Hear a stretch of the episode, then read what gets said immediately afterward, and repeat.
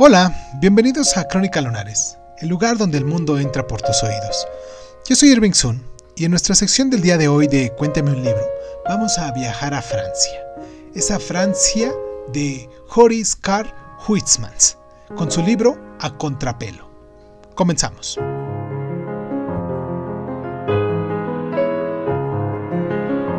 A Contrapelo de Horace Carr Huysmans es una gozada sensual de novela.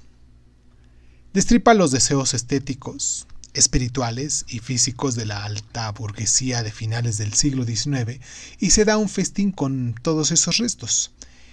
Exuberante tanto en la repugnancia como en el amor propio, se ha dicho que esta obra es un brevario de decadencia, el espejo en el que los escritores del fin del siglo podían reconocer sus propias ansias elegantes por un mundo diferente del toscamente materialista en el que habitaban.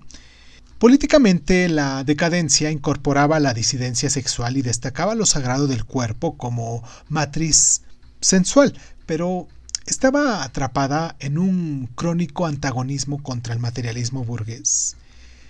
Huysmans, White y Valery necesitaban a la burguesía tanto como la despreciaban. Sin el materialismo o el sentimentalismo utilitarios de la sociedad respetable, su humor por el libertinaje y los excesos no tendría nada contra lo que definirse. A contrapelo, encarna y explota este resbaladizo terreno político. La historia va más o menos así. El duque Jeans Dance Essence es un frágil esteta, amante del éxtasis tanto libertino como espiritual y único descendiente de su familia, en un tiempo adustamente masculino, fundada por guerreros y patriarcas medievales. Es un degenerado y sus vicios solitarios son la consecuencia de la degeneración física de la aristocracia.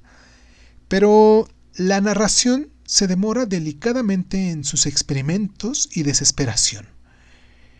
El resultado es un estudio suntuoso y estilizado de gran intensidad, un fascinante retrato de una época a través de una mirada de alguien que la ha abandonado.